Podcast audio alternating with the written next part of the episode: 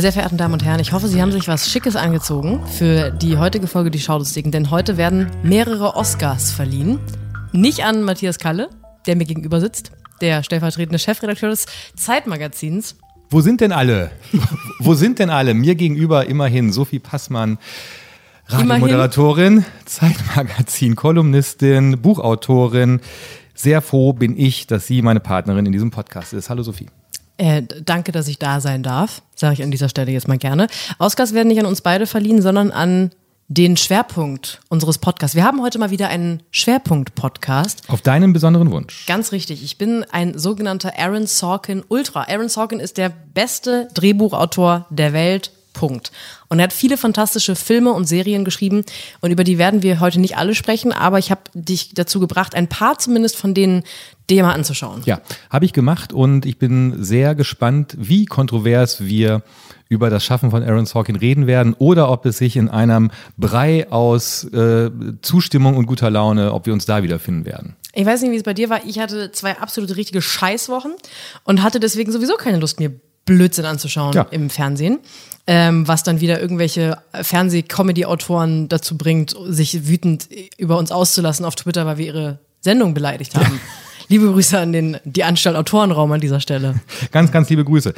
Wir haben tatsächlich sehr tolle Sachen gesehen. Wir haben auch ein bisschen Standards gesehen, die Standard. jetzt Standards, die vielleicht nicht ganz so unser Herz erwärmt haben. Ich möchte vorher die Gelegenheit nutzen, um mich äh, zweimal zu entschuldigen in aller Form. Sorry, sorry, sorry. Ich habe vor zwei Wochen fälschlicherweise Katie Holmes nicht nach Dawson's Creek äh, verortet, sondern zu ich weiß gar nicht mehr wohin, Gossip Girl oder Gilmore, Gilmore Girls. Es war jedenfalls totaler Unsinn. Völlig Katie irre. Holmes, Dawson's Creek. Und die Kabarettistin, die uns so ganz, ganz großartig in die Anstalt gefallen hat, heißt natürlich nicht Nelly Tausendschön, sondern die Älteren erinnern sich, Nessie tausendschön.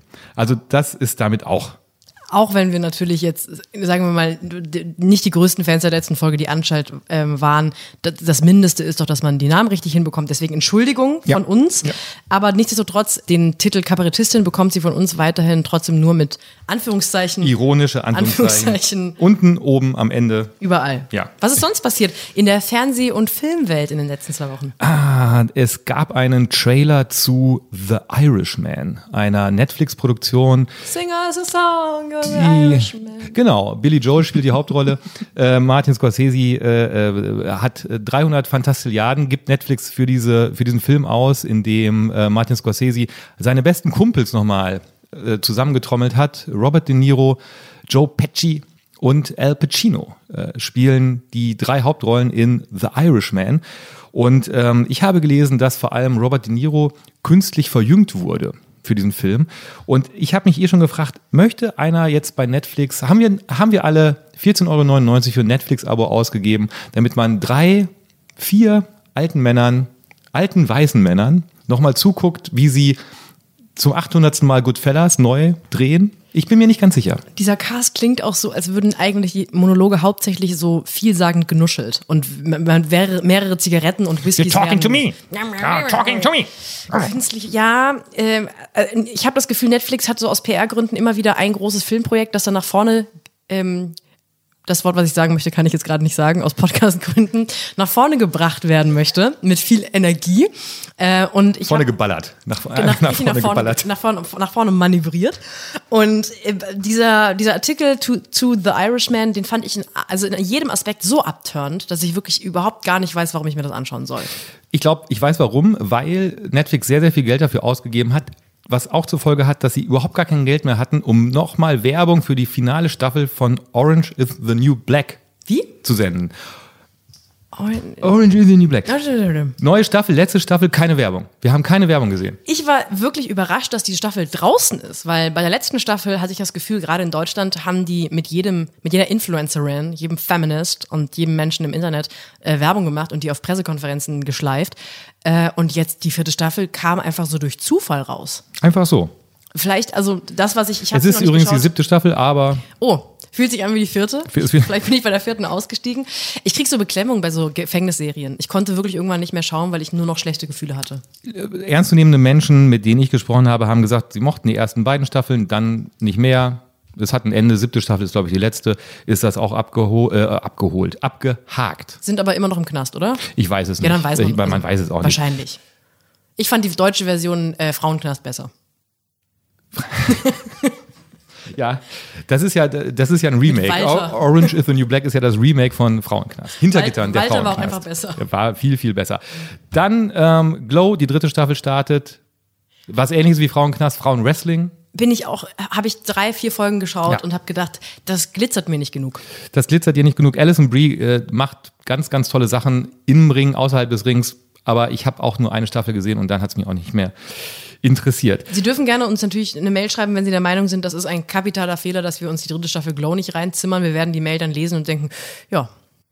Was auf gar keinen Fall ein Fehler ist, ich habe es für dich geschaut, nämlich die erste Folge der neuen gehypten Staffel Another Life, eine Serie, Serie bei Netflix, Another Life. Und Another Life, ich weiß ehrlich gesagt nicht, worum es geht. Irgendein Artefakt aus dem Weltraum findet den Weg zur Erde und mit einem Raumschiff versucht eine Crew diesem Artefakt auf die Spur zu kommen. Und das ist alles jetzt schon so unfassbar uninteressant. Ähm, das, Sie können es sich kaum vorstellen. Und wir haben ja oft in diesem Podcast schon uns darüber äh, ausgelassen und den Umstand gefeiert, dass äh, die USA äh, anscheinend ein Reservoir an Schauspielern haben, die sie aus dem Hut zaubern können, von dem wir nur äh, träumen können.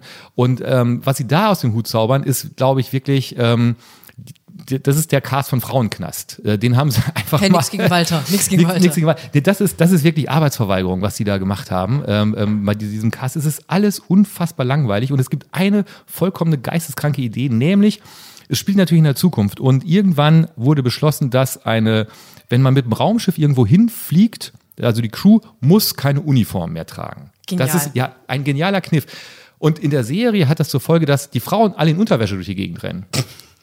Und das klingt so ein bisschen wie eine Idee von so einem leicht angegalten Regisseur, der meint, wollen wir Unterwäsche, das ist aber gut für die Quote. Ja. Also äh, mit anderen Worten, äh, schauen Sie sich nicht Another Life an und schauen Sie sich auch nicht bei Amazon Prime The Boys an. Du warst fleißig die letzten zwei ja. Wochen. The Boys ist, ähm, wurde groß gefeiert. Es geht irgendwie um, äh, ja, es gibt äh, Superhelden, die zu großen Firmen, weltumspannenden Konzernen gehören, die ähm, Werbung machen, die Franchise machen. Und ähm, es gibt aber auch Leute, die haben keinen Bock mehr auf diese Superhelden, die bekämpfen sich und es ist alles so vollkommen egal, dass ich dann irgendwann. ähm, ich habe extra den Nicht-Stören-Modus reingemacht. Leider hat Maria Lorenz, die Produzentin dieses Podcasts, die eigentlich mir, wissen müsste, dass wir gerade die hat bei mir so, die hat bei mir eine, ähm, die kommt um das Nicht-Stören rum, weil ich davon ausgehe, dass alles, was sie mir schreibt, wichtig ist. Hm, Normalerweise, was hat sie geschrieben? Sie, wirklich, wenn ich jetzt nachgucke, wird es peinlich, weil es definitiv nicht wichtig sein wird. Also mhm. ich entschuldige mich sehr, das war sehr unprofessionell. Maria, ich antworte dir später. Du wolltest darüber sprechen, wie schlecht The Boys ist. Ja, das war's schon. The Boys ist wahnsinnig schlecht. So. Das heißt, man kann sich Zeit sparen und die Zeit, die Sie nicht auf äh, Prime und Netflix für diese beiden Serien verbringen, verbringen Sie bitte auf Instagram. Wir haben etwas ausgegraben, was mich sehr, sehr glücklich gemacht hat.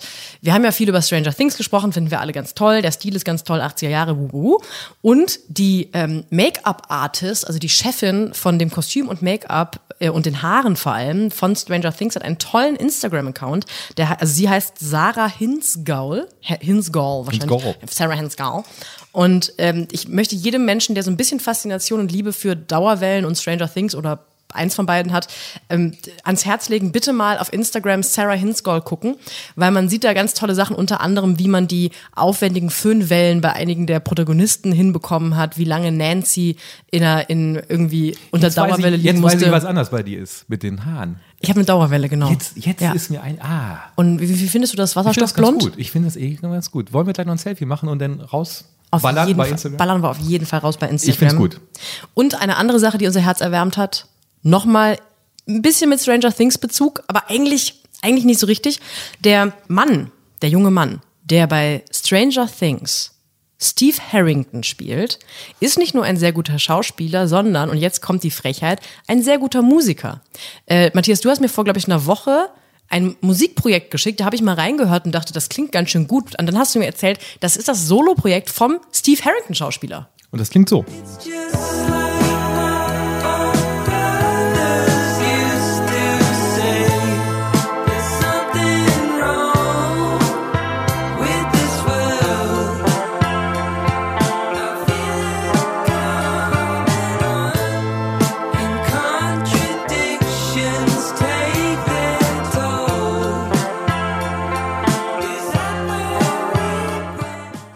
Finde das eine absolute Frechheit, wenn Leute mehr als ein Talent haben. Ja, genau, das wollte ich auch gerade sagen. Es ist wirklich äh, nicht auszuhalten.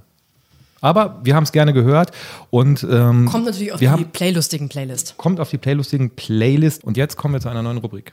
Das ist deine Rubrik. Du, darfst die, du, ah. du, hast jetzt schon so ein, so ein schönes Grinsen auf dem Gesicht, da freue ich mich drauf. Komm, was für eine neue Rubrik, Matthias? Wir haben vor zwei Wochen darüber gesprochen, dass wir uns gewundert haben, dass ähm, Kevin Kühnert der Juso-Vorsitzende offensichtlich 48 Minuten in der Badewanne liegt und sich äh, in aller Freundschaft die jungen Ärzte anschaut.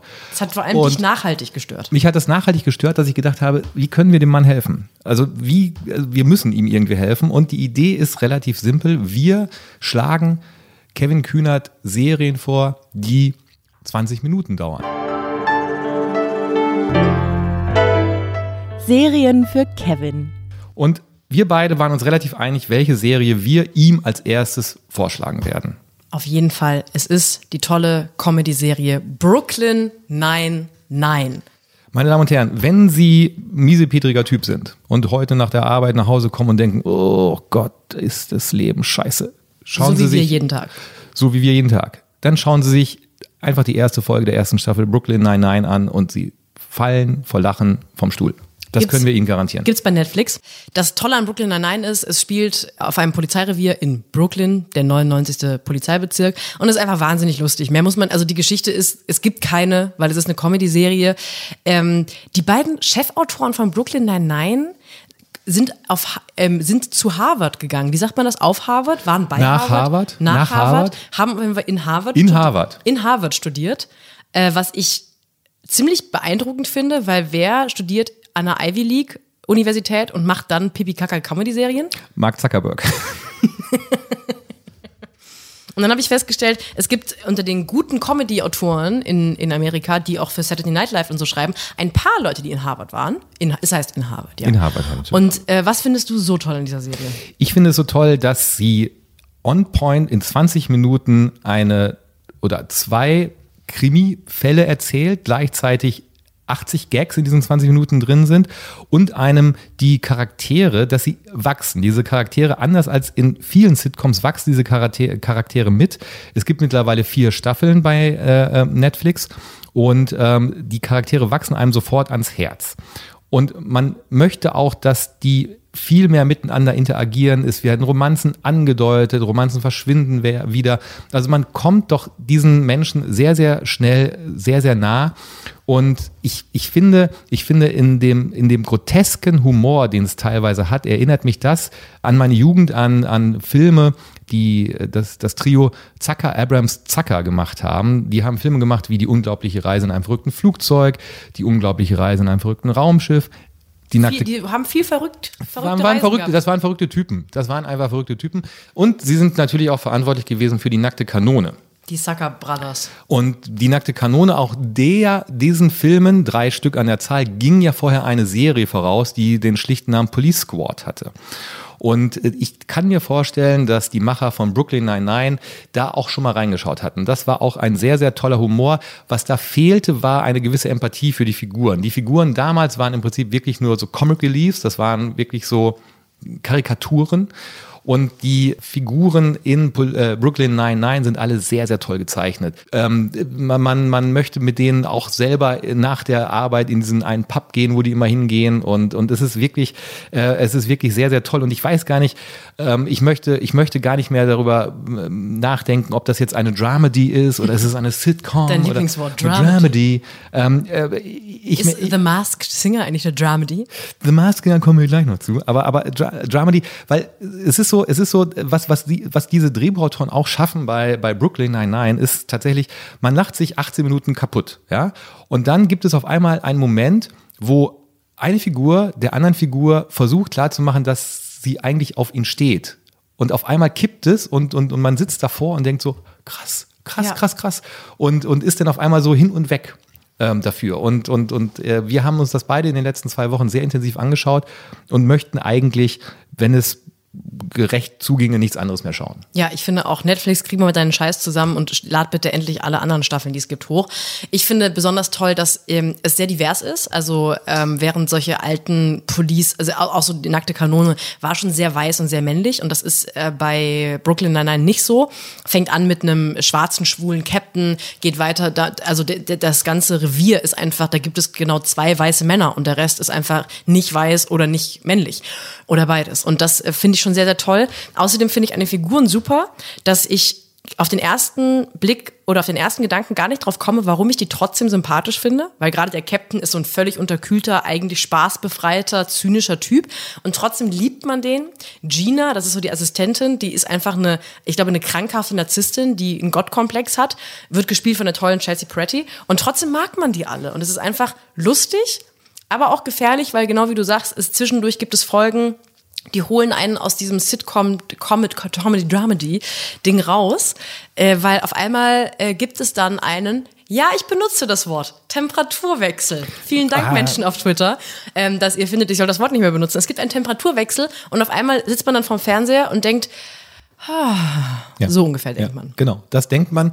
Und dann schaffen es die Autoren aber, einen auch sofort wieder abzuholen und einen Hammergag, der aus dem Nichts kommt, ähm, wie ein, ein, ein Faustschlag. Äh, und, und dann hängt man wieder da und lacht sich kaputt. Das ist wirklich ganz, ganz toll. Und, und wenn Kevin Kühnert ähm, schlau ist, dann schaut er sich das in der Badewanne an nach 20 Minuten.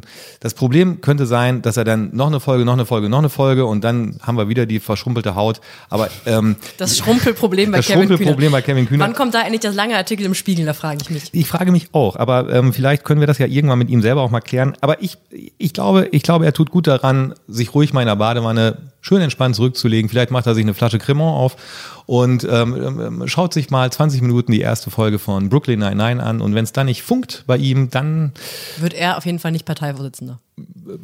Soweit möchte ich nicht gehen, aber ich bin auch bereit, in zwei Wochen eine andere Serie für Kevin vorzuschlagen. Oder aber, meine Damen und Herren, Sie könnten auch Serien für Kevin vorschlagen die Schaulustigen.zeit.de ihre Vorschläge für 20-minütige Serien, die man sich gut und gerne in der Badewanne, wie, sagen, wie sagt ihr jungen Leute, wegsnacken kann. Ja, wir snacken uns Serien in der Badewanne weg, ja. das machen wir jungen Leute.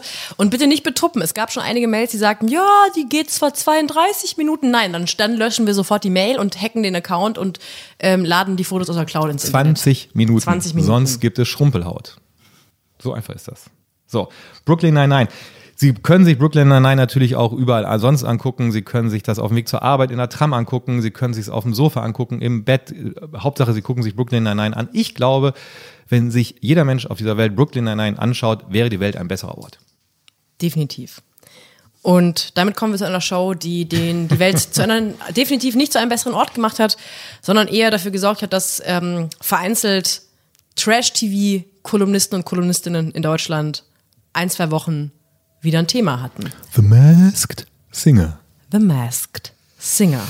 Das große Finale vor einer Woche. Oh, groß und Finale, beides starke Wörter. Ich fand, mhm. also ich. Äh, alle Namen, die auf einmal hinter den Masken hervortaten, waren seit Folge 1 im Umlauf. Max ja. Mutzke, Donnerwetter, wusste man gar nicht, dass der singen kann. Äh, ich fand das ja schon mit Daniel Aminati so völlig unspannend. Dass, also, ich frage mich, ist Deutschland vielleicht einfach zu klein für eine Show wie The Masked Singer? Weil es gibt halt nur eine Handvoll Promis und dann wird halt, entscheidet man sich schnell. Und dann ist es wirklich ein bisschen langweilig, wenn im Internet ganz schnell alle drauf kommen, das ist auf jeden Fall Max Mutzke unter dem Astronautenhelm. Ja.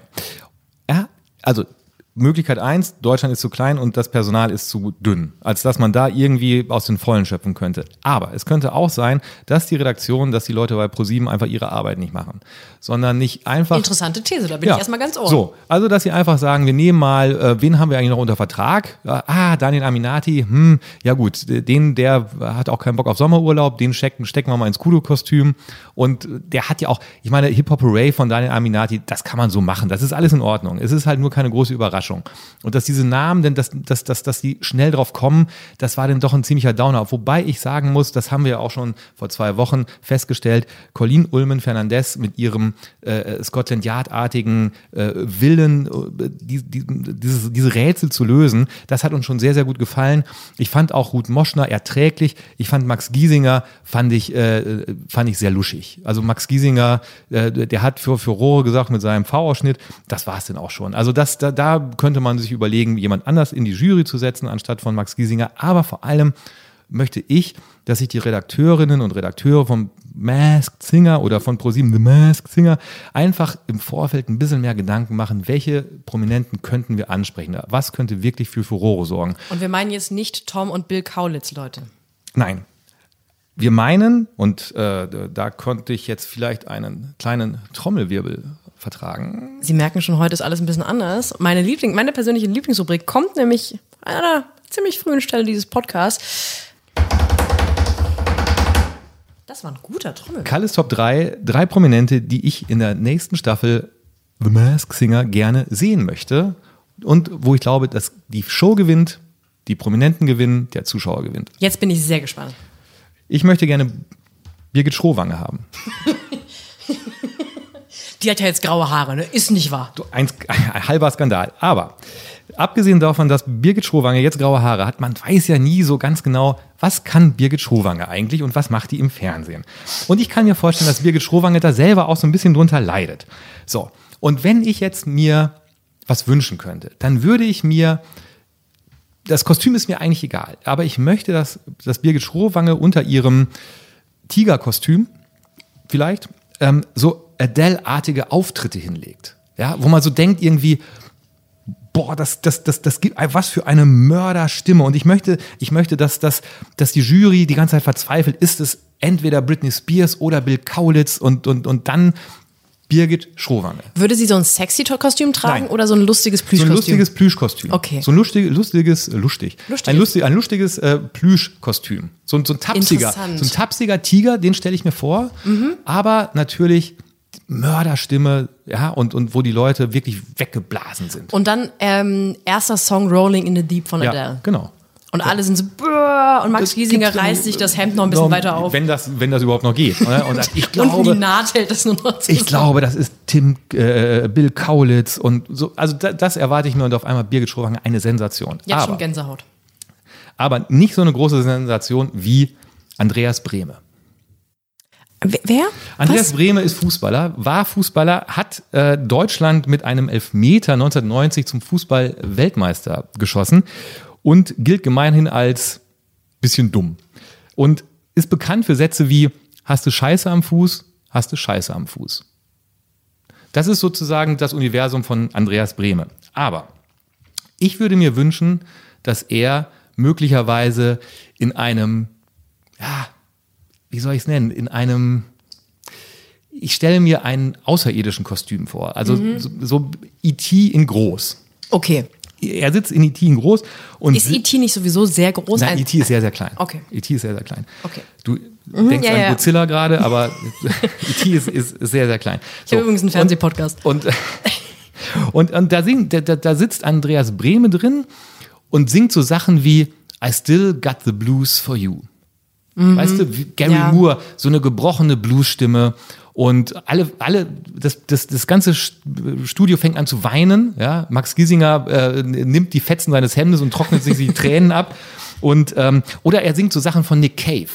Also, also, würde da nicht viel eher so, so, so ein flamboyanter Anzug passen? So, ein, so, ein, Nein. so wie, der, wie die Heuschrecke dieses Staffel? Stell dir mal vor, ein Typ in einem etwas größeren E.T.-Kostüm singt I Still Got the Blues for You und Andreas Brehme steckt dahinter. Ich meine, das ist Fernsehen. Das ist, das, das ist Hallo Pro7. Leider können die das mit Sicherheit jetzt nicht mehr machen. Und wenn sie es machen, dann kriegen wir richtig viel Geld von Pro7. Und du. weißt du was? Ich kann mir auch vorstellen, dass die Jury, ja, die sehen halt dieses ET-Kostüm und, und, und, und da singt einer so Nick Cave-artige, traurige Sachen. Der Tipp der Jury wird sein, Jan Böhmermann. Da steckt doch der Böhmermann hinter. So. Ah. Da bin ich mir relativ okay. sicher. Ja, ich kenne den leider nicht, aber klingt, du, also du hast da sehr viel Herzblut reingegossen in diese Platz 2. Jetzt bin ich sehr gespannt auf Platz 1. Möchtest du nochmal einen Trommelwirbel? Nein. Okay. Platz 1. Für mich Prominente, äh, Prominente also Prominente, die ich gerne bei The Mask Singer 2020 sehen möchte, Platz 1, Cheyenne Savannah Ochsenknecht. ah. Das wäre für mich die aller, allerschönste Geschichte, auch wenn sie es gewinnt, weil Cheyenne Savannah Ochsenknecht ist das unterschätzteste aller Ochsenknecht-Kinder. Wir alle kennen Jimmy Blue, wir alle kennen Wilson Gonzalez, leider Gottes Cheyenne Savannah Ochsenknecht nicht ganz so fame wie die beiden Jungs. Sie ist ein bisschen wie äh, der dritte Smith-Sohn, ne? Es gibt ja, also von, von Will Smith Ja. gibt es ja Morrissey, Jade.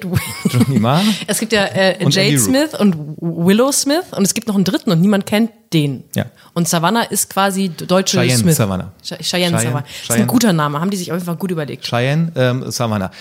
Ich fänd's auch deshalb eine tolle Geschichte, weil sie, und ach so, ich würde mir gerne wünschen, dass sie in einem Piratenkostüm auftritt. Mit so einem Papagei auf, dem, auf, auf der Schulter. Und äh, das, das würde ich mir wünschen. Und äh, ich komme auch deshalb drauf, weil ähm, bei der amerikanischen Version von The Mask Singer äh, Ruma Willis aufgetreten ist, die Tochter von Demi Moore und Bruce Willis und soll da angeblich auch abgeliefert haben. Und das wäre so eine ähnlich schöne Geschichte.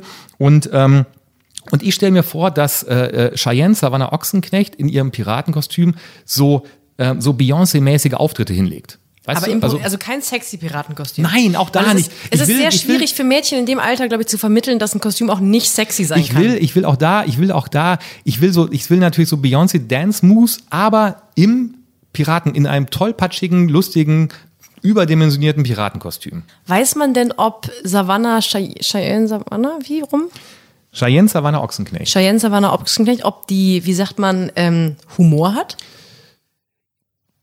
Den, äh, den kriegt man ja drauf. Also die kann das ja ist ja zu das uns. Einfachste, aus humorlosen Ja. Menschen witzige Menschen zu machen. Also, äh, liebe Leute bei ProSieben, die, die, die Vocal Coaches habt ihr, wenn ihr die Leute noch humormäßig ein bisschen aufpeppen wollt. ja.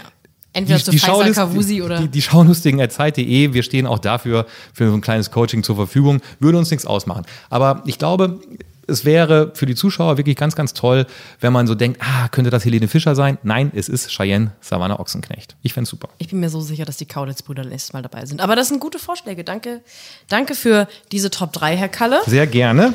Abgehakt. Zack. Weiter geht's. Es ist äh, nicht mein Lieblings, mein Lieblingsmonat. Erstens, weil es sehr warm ist. Was Spargel oder? Spargel ist die schönste Jahreszeit. Nein, der sogenannte August ist nicht mein Lieblingsmonat. Erstens, weil die Bahnen immer so eine, nach so einer Mischung aus 8x4 Bodyspray und Schweiß riechen. Und aber auch, weil die Talkshows langsam aber sicher aus der doch sehr angenehmen Sommerpause zurückkommen. Ja, wobei. Du darfst ja nicht vergessen, wir haben ja, ähm, wir haben zwar im Moment kein, keine Anne Will, wir haben keinen Frank Plasberg, aber wir haben ja äh, das ZDF Sommerinterview und auch das ARD Sommerinterview. Habe ich mir gestern extra noch angeschaut. Äh, gestern, also letzten Sonntag, muss man dazu sagen, vergangenen Sonntag ähm, im ZDF wurde Jörg Meuthen von der AfD interviewt von Theo Koll. Da haben sie wahrscheinlich jetzt endlich mal rausgefunden, dass die AfD stramm rechts ist, oder? Ja, irgendwie hatte ich das Gefühl, dass sie da in einer großen Sache auf der Spur sind. Und ich fand das ganz interessant, weil ich habe da mal geguckt, dass ähm, Jörg Meuthen war vergangenen Sonntag, davor war Katja Kipping, davor Robert Habeck, davor Markus Söder, davor Annegret Kramp-Karrenbauer und davor Frank-Walter Steinmeier. Nächsten Sonntag ist übrigens Manuela Schwesig da. So. Das sind ja wirklich alles Ja, Leute. und jetzt pass mal auf. Und die ARD macht auch Sommerinterviews. Und da waren die Gäste bisher Markus Söder, Annalena Baerbock, weil Robert Habeck war ja im ZDF, und Christian Lindner, der in zwei Wochen im ZDF-Sommerinterview da ist. Also mit anderen Worten, das Personal, was sich für Sommerinterviews zur Verfügung stellt, scheint auch sehr übersichtlich zu sein, wie das Personal, was bei The Mask Singer mitmachen könnte. Ich wollte gerade sagen, vielleicht sollte man einfach mal Christian Lindner unter so, eine, unter so ein Heuschreckenkostüm ballern und den ein bisschen, weiß ich nicht, was hört er für Musik? Run DMC singen Wer? lassen. Christian Lindner? Ja, oder, ja, oder der macht so mit so Highway to Hell Sachen mit Oh, Markus ja. Söder, weißt du, so, Oh. sind, sind so Rocker. Im Herzen sind Echte Rocker, geblieben. Oh. Ja. Also, ich meine, Sommerinterview oder Talkshows ist ein bisschen die Frage Pest gegen Seuche. Ich genieße ehrlich gesagt ein bisschen ähm, die Talkshow-freie Zeit, weil ich sehr müde bin, nicht von den Talkshows, weil da kann man ja interessanterweise abschalten. Das wissen scheinbar viele Leute nicht, die sich hauptberuflich aufregen über Fernsehen. Sondern über die wirklich, man kann die Uhr danach stellen, dass montags eine hart aber fair Debatte kommen wird und dienstags auch und Mittwoch auch noch, wenn sie es gut hält. Und das, ähm, das finde ich so anstrengend. Und ich genieße es unglaublich, einfach mal Ruhe zu haben im Internet und nicht diese ständige Frage von, war Frank Plasberg da zu nett zur AfD? Ja, er ist immer zu nett zur AfD. Können wir das jetzt bitte abhaken? Es geht einem so ein bisschen auf den Geist. Es liegt aber auch nicht nur an der Diskussion, die geführt wird. Äh, ich erinnere mich auch daran, dass sehr, sehr seltsame Allianzen äh, dann zur Abschaffung der GEZ geführt werden, wenn Frank Plasberg ähm, mal wieder äh, eine, eine Gästeliste des Grauens präsentiert, wo dann auf einmal mit, mit Bildleuten gekuschelt wird, weil die das auch nicht so geil finden. Das finde ich alles so und das, das macht Twitter eigentlich noch fast schäbiger als, als, als hart, aber fair.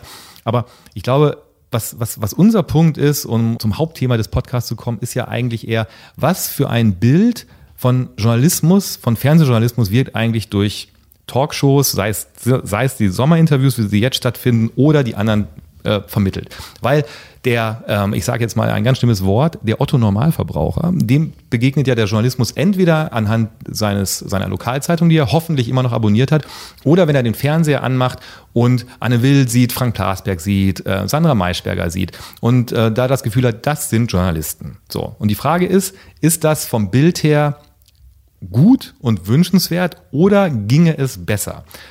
Oder mit anderen Worten, sind wir in Deutschland eigentlich eine Fernsehjournalismus ein, ein Fernsehjournalismusland oder haben wir das irgendwie so ein bisschen verbaselt und haben es da die USA nicht einfach besser?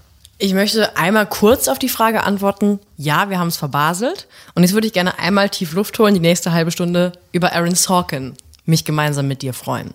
Aaron Sorkin ist nämlich jemand, der sich genau mit diesem Thema Fernsehjournalismus und wie sieht der aus und wie sieht der vielleicht im echten Leben auch nicht aus, eigentlich in fast all seinen Serien und, und Filmen auseinandersetzt. Also alle seine, ausnahmslos alle seine Serien, bis auf The West Wing, darüber werden wir gleich sprechen, handeln von Fernsehstudios, von äh, The News äh, im Fernsehen oder von einer äh, Sportfernsehshow. Also es, er hat eine große Faszination für alles, was hinter den Kulissen bei der Entstehung einer Fernsehshow passiert.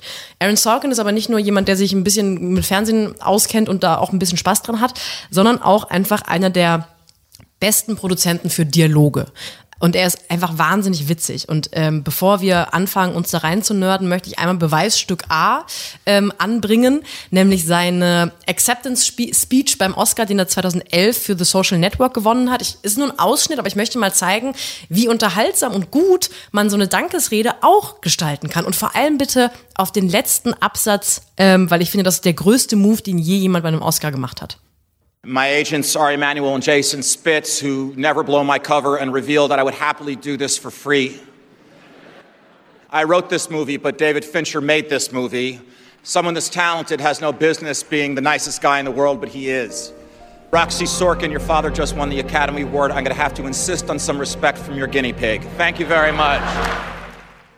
Ja. Seinem Sohn zu sagen übers Fernsehen, ich habe übrigens gerade den Oscar gewonnen, dein Meerschweinchen muss ein bisschen Respekt vor mir haben, das ist schon das Witzeste der ganzen Welt. Aaron Sorkin ist wirklich ein äh, Drehbuchautor, der möglicherweise der beste ist, den wir gerade haben, ja. der ähm, mir das erste Mal aufgefallen ist, ähm, äh, in dem Film, also wo er das Drehbuch geschrieben hat für den Film Eine Frage der Ehre.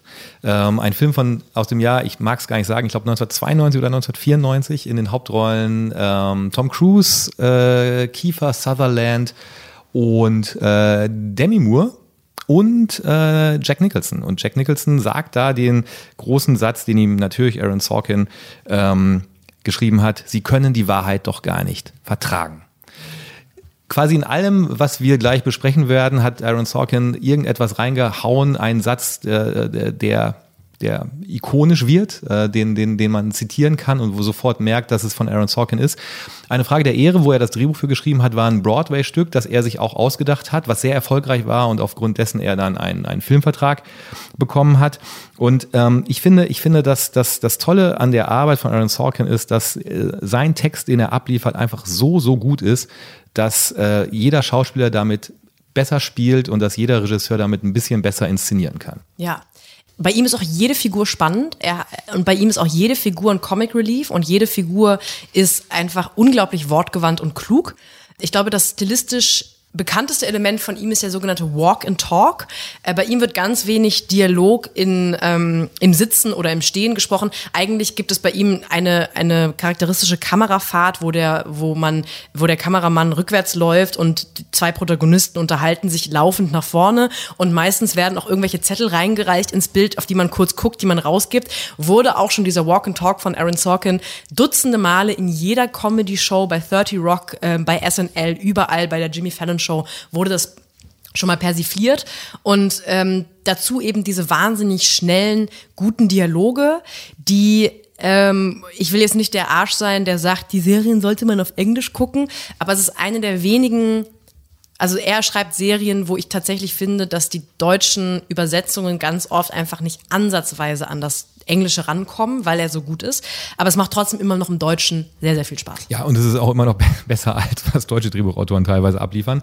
Ähm, teilweise. Äh, mh, naja, also wir, wir, wir müssen über The Newsroom reden, weil wir launig ähm, über deutsche Talkshows, über die Sommerinterviews gesprochen haben, über das Bild, was wir von Fernsehjournalisten haben oder was, was das deutsche Fernsehen von Journalismus dann vermittelt und darüber, wie in The Newsroom das Bild von Fernsehjournalisten anders vermittelt wird, als wir das gemeinhin sehen. Es ist natürlich, man muss dazu sagen, es ist eine fiktive Serie, aber ähm, nichts ist dümmer als der Satz, dass nicht so spannend ist wie die Realität.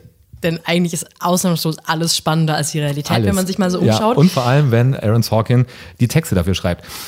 Worum geht's in The Newsroom? Es geht um eine, ein Newsroom. so. Super, Sophie. Danke, dass man mit dir einen Podcast machen darf. Es geht, geht um einen ähm, Fernsehsender, bei dem der Anchor für, acht, für die 8 Uhr Nachrichten, also die meistgeschaute Nachrichtensendung, der macht eine Nachrichtensendung jeden Tag. Und das, die Geschichte wird erzählt an dem Moment, an dem er sein, sein Producer rausgeschmissen wird. Und eigentlich ist ähm, der Grund, warum in seiner Show, die sehr erfolgreich ist, sich alles ein bisschen wandelt, ist, weil er viral geht, ganz am Anfang der ersten Folge, mit einer Wutrede ähm, gegen äh, bei so einer bei so einem Uni-Diskussionstalk, da wird er gefilmt und das wird ins Internet gestellt. Er wird gefragt, warum ist denn Amerika das großartigste Land der Welt? Und das ist der Moment, wo er einfach sagt, ich habe keinen Bock mehr und antwortet einmal ehrlich und kriegt so einen Aaron Sorkin-mäßigen Monolog geschrieben. Und nachdem der viral geht, äh, kriegt seine Karriere so einen Bruch. Und wir hören jetzt mal ein Stück von diesem Monolog. Sie erklären, ohne eine Miene zu verziehen, den Studenten, dass Amerika so großartig ist, weil wir die einzigen in der Welt sind, bei denen Freiheit herrscht? In Kanada herrscht Freiheit, in Japan herrscht Freiheit, in England, Frankreich, Italien, Deutschland, Spanien, Australien, in Belgien herrscht Freiheit. Wir sind Siebter in Lesen und Schreiben, 22. in Naturwissenschaften, 49. in Lebenserwartung, 178. in Kindersterblichkeit, Dritter beim Durchschnittshaushaltseinkommen, Nummer 4 in Sachen Export. In nur drei Kategorien sind wir die Nummer 1 der Welt. Anzahl der Inhaftierten pro Kopf, Anzahl der Erwachsenen, die an Engel glauben und in Rüstungsausgaben. Der großartige Jeff Daniels, der die Hauptrolle spielt und den man spätestens seit seinem formidablen Auftritt in Dumm und Dümmer an der Seite von Jim Carrey auf dem Schirm haben muss, ja. als einer von Amerikas Besten. Und auch, man kriegt das jetzt vielleicht erstmal nicht so richtig zusammen, aber es liegt gar nicht so weit auseinander. Dieser Dumm und Dümmer ist natürlich ein sehr auf die Fresse Comedy-Film, aber The Newsroom ist auch unfassbar witzig. Nur lässt Aaron Sorkin in seinen Drehbüchern den Leuten nicht eine Sekunde zum Lachen, weil es wird sehr, sehr schnell geschnitten. Es ist eine Wahnsinn. Er hat immer in den Serien, die er auch mitproduziert, äh, unglaublich kitschige Kameraführung, unglaublich kitsch, kitschiger Schnitt, ganz viel kitschige Musik. Also er geht schon voll auf den Pathos und Aaron Sorkin ist vor allem großer Idealist. Das heißt, das Bild, das in The Newsroom von diesem Fernsehjournalismus gezeichnet wird, ist die perfekte Welt. Alle sind schick angezogen, sind spannend, arbeiten pausenlos, haben richtig Bock auf den Job und sind unfassbar gebildet und schlagfertig. Ja, und ich meine, ich, ich gehöre äh, leider Gottes zu diesen Leuten, die schon in, den, in der einen oder anderen Redaktion gearbeitet haben. Und ähm, nirgendwo, aber wirklich nirgendwo geht es so zu, wie in der Redaktion vom Newsroom, die sich Aaron Sorkin ausgedacht hat. Das hat mit der Realität nichts zu tun. Aber das soll ja nichts Schlechtes sein.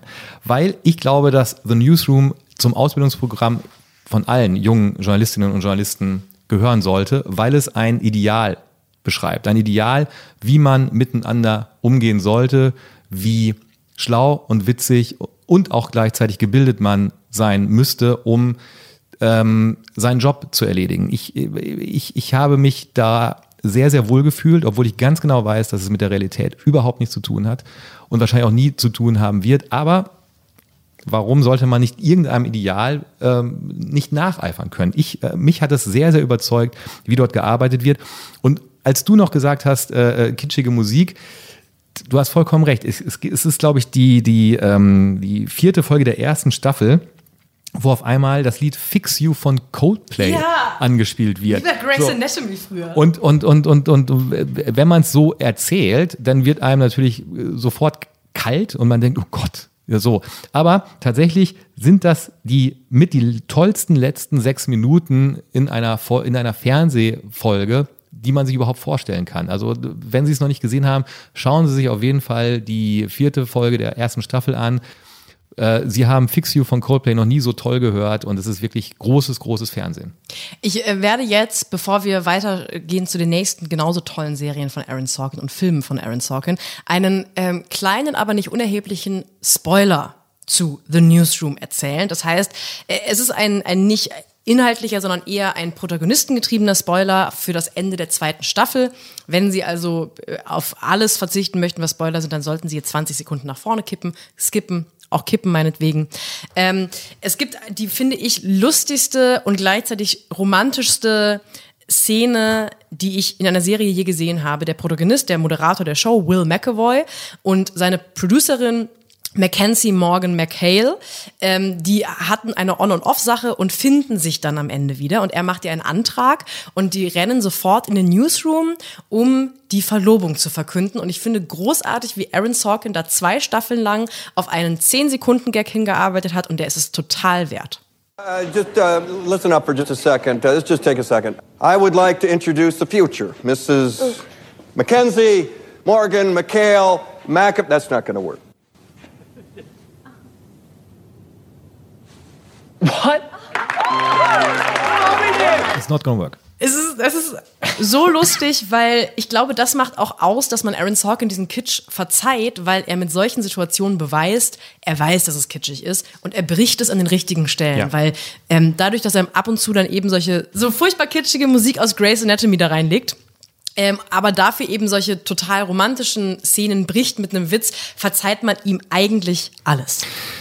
The Newsroom ist ein gutes Beispiel dafür, wie man im Idealfall gerne sein möchte, wie, wie schlagfertig man sein möchte, wie gebildet man sein möchte, wie schlau man sein möchte, wie lustig man sein möchte. Und Aaron Sorkin ist das für uns. Und er, er, er, er schreibt diese Sätze für die Charaktere und, und das ist das Tolle daran. Und deshalb finde ich auch, man, man kann ruhig davon träumen, so ein bisschen so zu sein, weil wenn wir Liebesfilme anschauen, dann haben wir auch das Gefühl, wir würden uns mal gerne so verlieben. Wenn wir uns Filme über Freundschaft anschauen, haben wir das Gefühl, ach, so einen Freund hätte ich auch gerne. Und für mich als Journalist, äh, wenn ich mir The Newsroom angucke, denke ich dir, ja, warum kann ich nicht so sein. Und, und, und, und das macht er einfach sehr, sehr toll. Und ähm, mit The Newsroom macht man auch als, als, als Fernsehzuschauer nichts verkehrt. Was uns zu den Filmen erstmal führt von ja. Aaron Sorkin, die ich glaube, sein Durchbruch filmetechnisch hat er gar nicht mit äh, eine Frage der Ehre, sondern vor allem mit Moneyball gehabt. Aber über beide sprechen wir nicht so detailliert. Nein. Vielleicht erzähle äh, vielleicht erzähl ich auch wieder völligen Quatsch und ja. ähm, äh, Frage der Ehre war sein Durchbruch. Ja. Okay, ja, der, hat, der, Mann mit den ausgedruckten Wikipedia-Artikeln hat recht. Also er mhm. hat dann auch noch zum Beispiel Hello Mr. President, ähm, ähm, eine Komödie. Aber wir wollen jetzt vor allem über The Social Network sprechen. Weil ich glaube, das ist der Film, der popkulturell auf jeden Fall am wichtigsten zumindest für meine Generation ist. Social Network haben, glaube ich, alle gesehen. Der tolle Jesse Eisenberg in der Hauptrolle. Ähm, es wird die Erzähl äh, Geschichte von Mark Zuckerberg erzählt. Leicht fiktionalisiert. Mark Zuckerberg was not amused, hat Nein, er in einem ganz, Interview erzählt. Aber auch da wieder tolle Dialoge. Und was für den Film allein schon spricht, ist, dass Matthias Kalle, der Mann aus Stahl, der nie weint, hat beim Trailer zu The Social Network schon geweint. Und deshalb muss ich kurz, ähm, die Älteren erinnern sich, äh, als der erste, ich weiß nicht, ob es der erste Trailer war zu Social Network, ähm, dieser Trailer hat, ich glaube ich, das Trailer-Game neu erfunden. Und, und ähm, damit Sie ahnen, was ich meine, äh, spiele ich Ihnen jetzt ähm, vor, mit welchem Song, mit welcher Version von welchem Song und an welcher Stelle der Trailer zu The Social Network ähm, beginnt.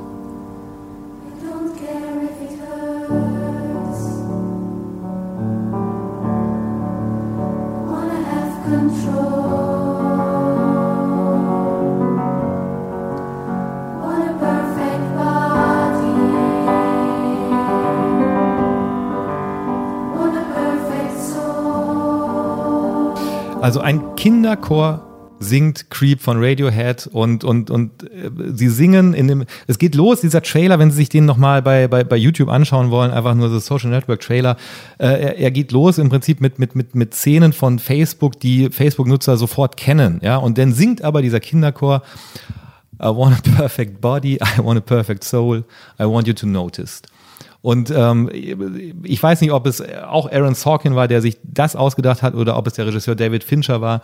Jedenfalls, äh, man kann es nicht mehr besser machen. Nein, es ist so unglaublich toll. Und Social Network, das Schöne ist ja, es ist ein sehr guter Film für einen Fernsehpodcast, weil jeder weiß, wie es ausgeht es gibt Facebook weiterhin. Mark Zuckerberg ist ein eigenartiger Roboter.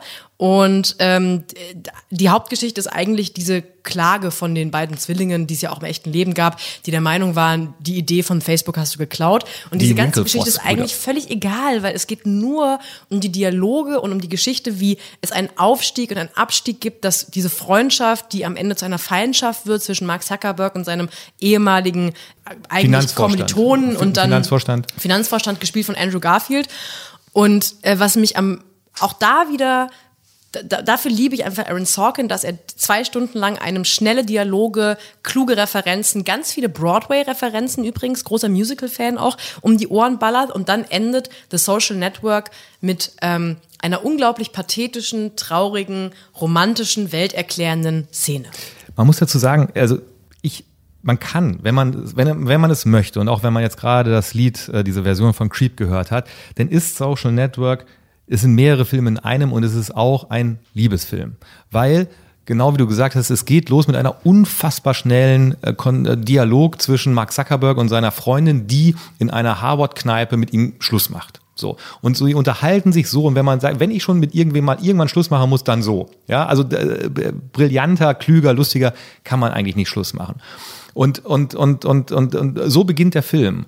Und ähm, der Film endet damit, dass äh, Mark Zuckerberg diesem Mädchen, was mit ihm Schluss gemacht hat, auf Facebook eine Freundschaftsanfrage schickt. Und er die ganze Zeit reload, reload, reload, guckt, ob sie diese Freundschaftsanfrage.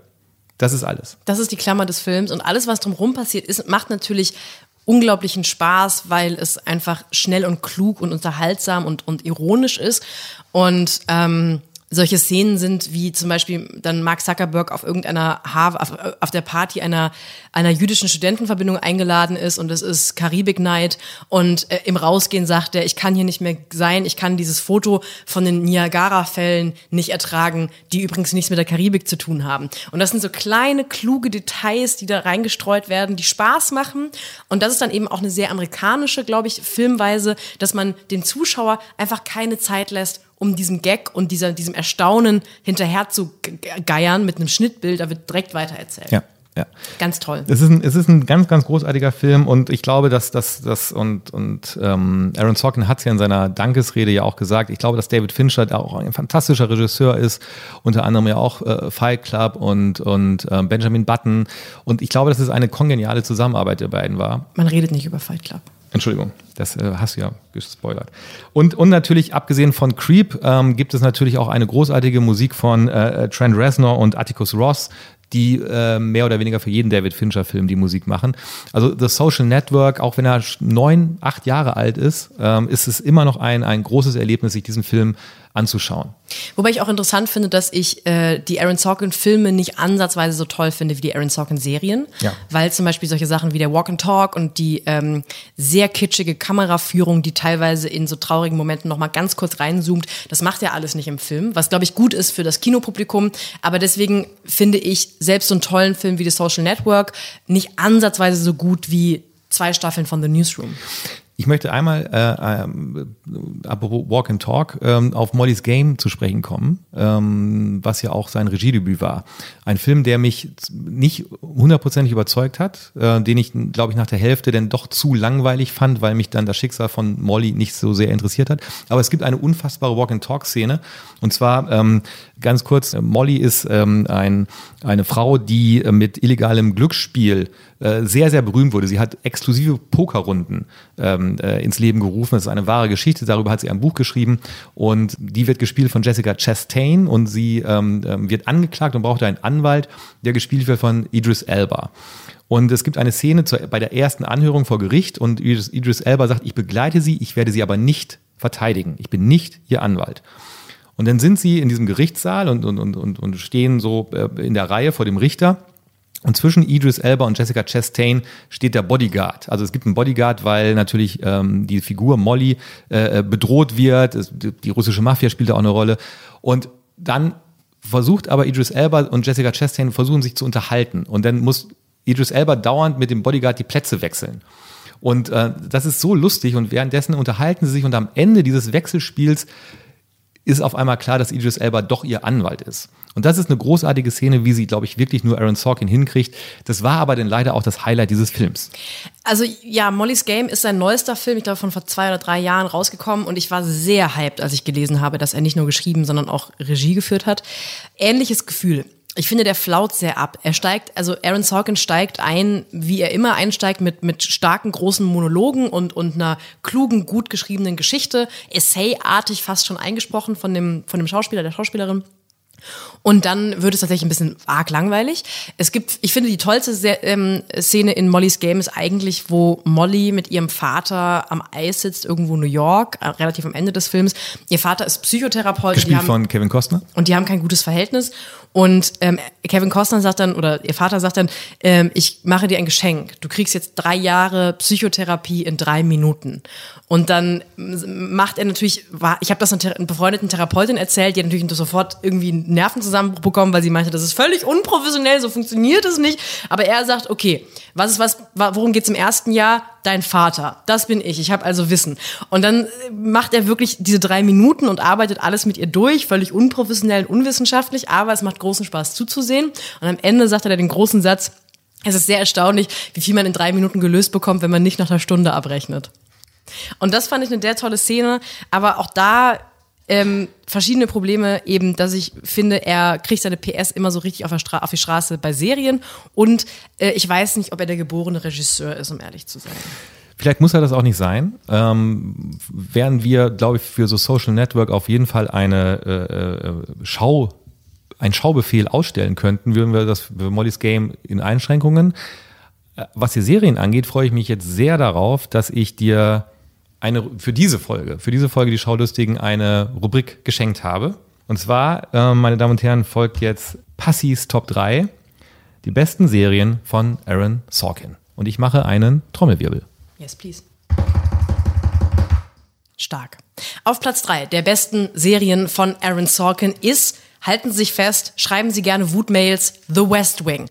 The West Wing ist mit Abstand die erfolgreichste und längst laufende ähm, Serie von Aaron Sorkin. Ich finde trotzdem, es ist nicht seine beste.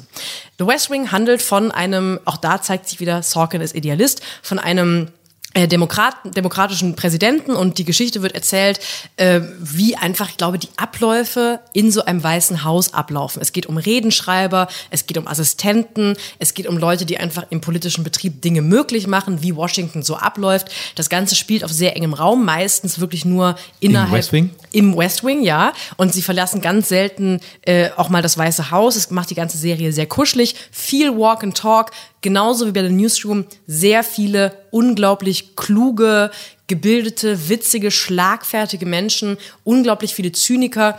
Ähm, Rob Lowe in einer, finde ich, seiner, seiner besten ähm, ähm, Rollen, ganz, ganz toll. Martin Sheen spielt den Präsidenten, was er natürlich auch großartig macht. Es ist nämlich ein ganz toller, ähm, total christlicher, eigentlich konservativer und trotzdem dabei eben nicht arschig republikanischer Präsident. Und ich finde, weil sie so bei, bei Staffel 5, 6 anfängt auszufransen und ich keine Lust mehr habe, die tollen Dialoge nochmal zu hören, kriegt sie für mich nur Platz 3. Ich hatte aber trotzdem lange ein ähm, Präsident Martin Schienen Poster in meiner Wohnung in okay. Freiburg damals noch. Platz 2 ist für mich Sports Night. Ist auf Platz 2 Ähm, knapp wäre es The Newsroom geworden, das gar nicht in dieser Top 3 drin ist. Ich habe ein großes, What? ich habe ein großes Herz für Sports Night, weil das die mit Abstand erfolgloseste Serie von Aaron Sorkin war.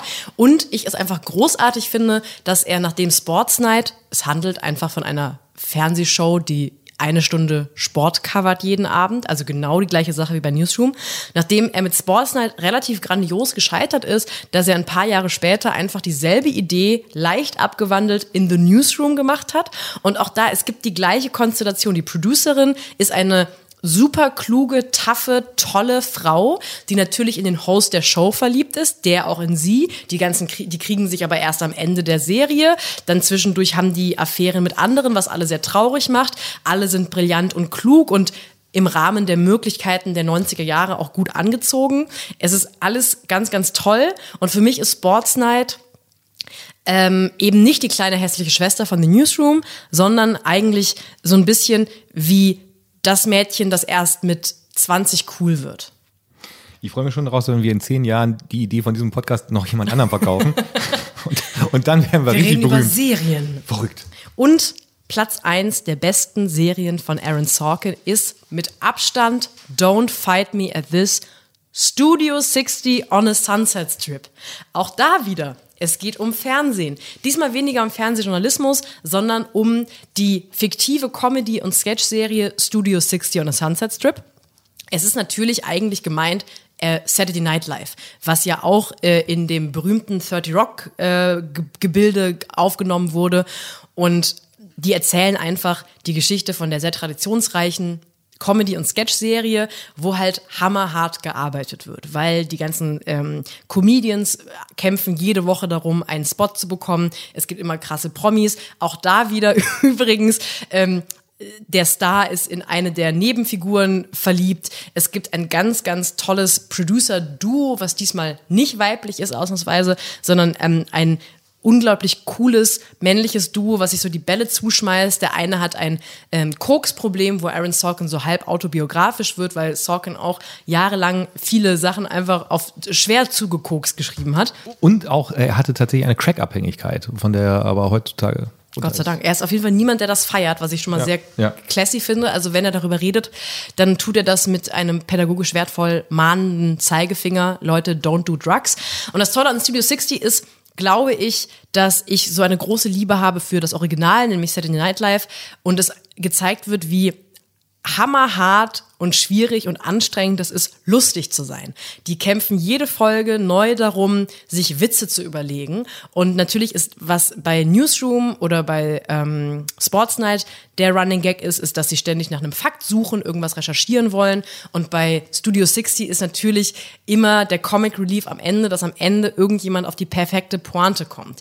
Und das ist einfach ganz großartig und ähm, kleiner Wermutstropfen am Ende dieses begeisterten Monologs. Man muss leider für Studio 60 äh, tief in die Untiefen von russischen Servern im Internet gehen. Was sie natürlich nicht machen, sie warten einfach bis Netflix oder Amazon Prime oder wie jemand anders auf die Idee kommt, das nochmal rauszuhauen. Und glauben Sie aber, Sophie Passmann, glauben Sie ihr eher als zum Beispiel Wikipedia, wo steht, diese Serie wurde von der Kritik wie dem Publikum verhalten aufgenommen und bereits nach der ersten Staffel wieder eingestellt.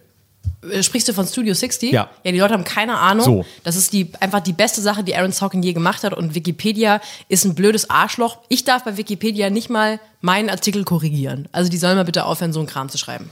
Meine Damen und Herren, Sie sind bei dem Podcast Ihres Vertrauens. Ähm, vertrauen Sie uns, vertrauen Sie nicht Wikipedia, wenn es um Fernsehen geht. Heute ist halt auch der Tag, wo wir wild äh, Rubriken hin und her wechseln. Ich durfte heute mal Kalles Top 3 machen und deswegen darfst du heute mal eine von meinen Rubriken übernehmen. Kalle spoilert. Heute Citizen Kane. Rosebud ist der Schlitten. Ist nicht wahr. Viel Spaß beim Gucken. So, ähm, Viel Spaß beim Gucken, ihr Lappen. so, das war's. Das war's. Aber, Aber. in zwei Wochen brennt hier die Hütte. Freunde, dann zieht euch schon mal zieht euch schon mal zieht euch schon mal aus und dann wieder an und zwar bitte euer euren Denker Rollkragenpulli. Ja. Den weißen den, von Robert Habeck. Den weißen Denker Robert Habeck ähm, Turtleneck Pulli, den er Hätte, gerne Es war kein Turtleneck. Du weißt, was da los war, als ich gesagt habe Turtleneck. Stimmt, was war es nochmal? Es war irgendwas anderes, aber kein Stehkragen, irgendwas. Ja, war, Ihr ja. wisst schon. Auf jeden Fall literarisches Quartett. Wer kommt In zwei Wochen. Die Chefin uns. des literarischen Quartetts, die Moderatorin, Chefin Christine Westermann. The one and only, meine Damen und Herren. In der Haus. Wir freuen uns sehr, wir sind sehr aufgeregt. Ja. Äh, lassen wir uns Bücher signieren? Ja. Wollen wir mit ihr Bücher besprechen? Ja. Na, wir reden alles, über. Wir, alles ich will einfach alles mit ihr machen. Und, und, und es, ich, ich, habe, ich, habe, ähm, ich habe so einen Punkt, ich würde. Mit, ja, nee, ich verrate es noch nicht. Nein, ich verrate es noch nicht. Falls Sie äh, Fragen haben, die wir unbedingt Christine Westermann stellen sollen, gerne die schaulustigen.zeit.de. Die Wahrscheinlichkeit ist relativ gering, dass wir die dann stellen, weil wir der Meinung sind, dass wir bessere Fragen haben als Sie.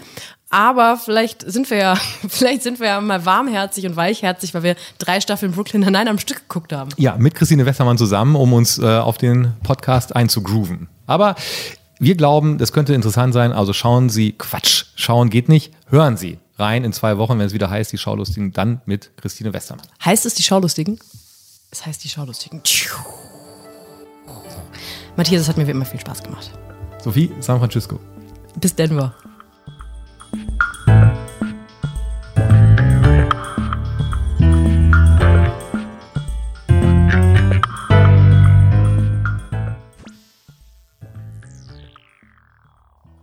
Du sag mal, müssen wir eigentlich jedes Mal hier am Ende irgendwas Lustiges sagen? Ich glaube, das hört niemand. Hä, hey, wir alle hören das. Bist du bekloppt? Ich wette, niemand hört das. Okay. Falls Sie das noch hören hier, schicken Sie mal bitte eine Mail an die schaulustigen.zeit.de mit dem Betreff Tittennatter. Tittennatter? Tittennatter ist äh, mein WLAN-Passwort. Gott.